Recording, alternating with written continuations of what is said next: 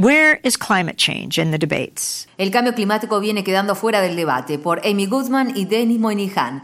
President Barack Obama made a brief statement in the Rose Garden Wednesday. El presidente Barack Obama anunció el miércoles durante una breve rueda de prensa en el Jardín de las Rosas de la Casa Blanca que el Acuerdo Mundial para enfrentar el cambio climático, el Acuerdo de París, había obtenido suficientes firmas para entrar en vigor. Obama afirmó, esto nos da la mejor oportunidad posible para salvar el único planeta que tenemos.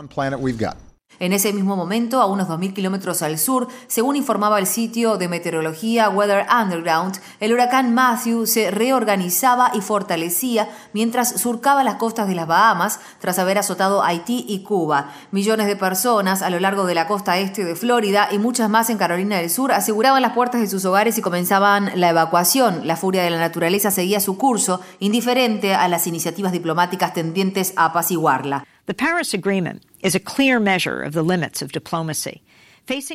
El Acuerdo de París es una clara muestra de los límites de la diplomacia frente a una amenaza mundial de proporciones prácticamente inimaginables. Lo mejor que los países del mundo pudieron lograr fue un acuerdo voluntario, en un intento por limitar el aumento de la temperatura promedio del planeta en 1,5 grados Celsius sobre los niveles anteriores a la era industrial o en su defecto limitar ese aumento a 2 grados Celsius. El acuerdo contempla un sistema de seguimiento y evaluación por parte de todos los países, según dijo Obama. Esto ayudará a otros países a reducir sus peligrosas emisiones de carbono progresivamente y establecerá límites más ambiciosos a medida que se vayan produciendo avances tecnológicos, todo en el marco de un fuerte sistema de transparencia que permite a cada país evaluar el progreso de todos los demás países.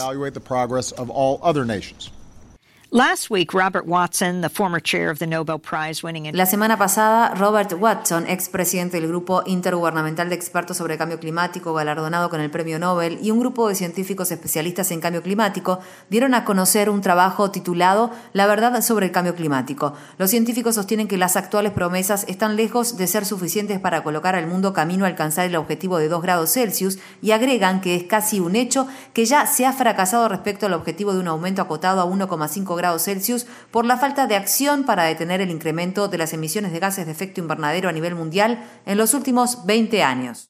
What are the consequences of this rapid warming of the planet? ¿Cuáles son las consecuencias de este rápido calentamiento del planeta? Sus graves efectos se pueden observar en todas partes. Watson y sus colegas escriben, el cambio climático está ocurriendo ahora y mucho más rápido de lo que se preveía. La prueba es el aumento de lo que la mayor parte del mundo experimenta como eventos climáticos inusuales, tales como cambios en los patrones de lluvias que llevan a inundaciones o sequías, tormentas más intensas, olas de calor e incendios forestales, entre otros ejemplos cotidianos. Sin embargo, no es solo de los desastres naturales de lo que debemos preocuparnos. Son muchos los que vinculan las raíces de la guerra civil en Siria, en parte, a una persistente sequía registrada en ese país. Científicos de la Universidad de California en Berkeley, por otra parte, concluyeron que las tendencias al calentamiento registradas desde 1980 elevaron el riesgo de conflicto en África en un 11%. Climate activist Bill McKibben writes in the New Republic el activista contra el cambio climático Bill McKibben escribió para la revista The New Republic un artículo titulado Un mundo en guerra, estamos siendo atacados por el cambio climático y nuestra única esperanza es movilizarnos como lo hicimos en la Segunda Guerra Mundial. McKibben es cofundador de la organización 350.org, que lleva ese nombre por la concentración de dióxido de carbono en partes por millón que muchos consideran como el máximo nivel seguro. El año pasado, según informó el observatorio de Mauna Loa, el promedio anual de concentración de dióxido de carbono fue de 400,8 ppm, un nuevo récord y un nuevo hito. McKibben sostuvo en el noticiero de Democracy Now!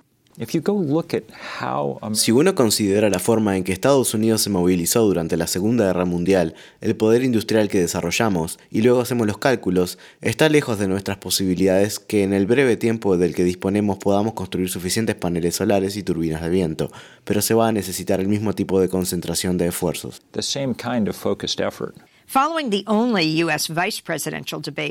Tras el debate vicepresidencial del martes, May Bowlby, directora ejecutiva de 350.org, expresó una vez más el moderador del debate de esta noche falló en lo que respecta al cambio climático. El silencio es otra forma de negación y las cadenas de televisión están perjudicando a la población al ignorar el problema, en especial cuando existen diferencias tan claras entre los candidatos.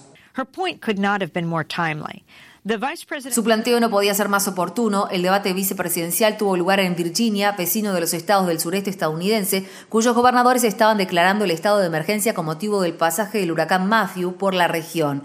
Annie Leonard, directora ejecutiva de Greenpeace Estados Unidos, sostuvo, si bien Donald Trump ha captado toda la atención respecto a la negación del cambio climático, el gobernador Mike Pence también es culpable de intentar refutar los hallazgos de la ciencia respecto al cambio climático. Leonard continuó diciendo, desde negarse a implementar implementar el plan de energía no contaminante como gobernador de Indiana hasta afirmar que el calentamiento global es un mito. Los agresivos ataques contra la ciencia del gobernador Pence deberían permanecer muy lejos de la Casa Blanca. Una combinación de Trump y Pence resultaría catastrófica para este país y para el papel fundamental que tiene a la hora de generar avances sobre el cambio climático a nivel mundial. El artículo de Robert Watson empieza con una cita de Albert Einstein. No podemos resolver nuestros problemas usando el mismo tipo de pensamiento con el que se crearon. El cambio climático es real y está empeorando. Lo que hay que dejar fuera de debate es que debería ser un tema central de la campaña de cara a las próximas elecciones presidenciales en Estados Unidos.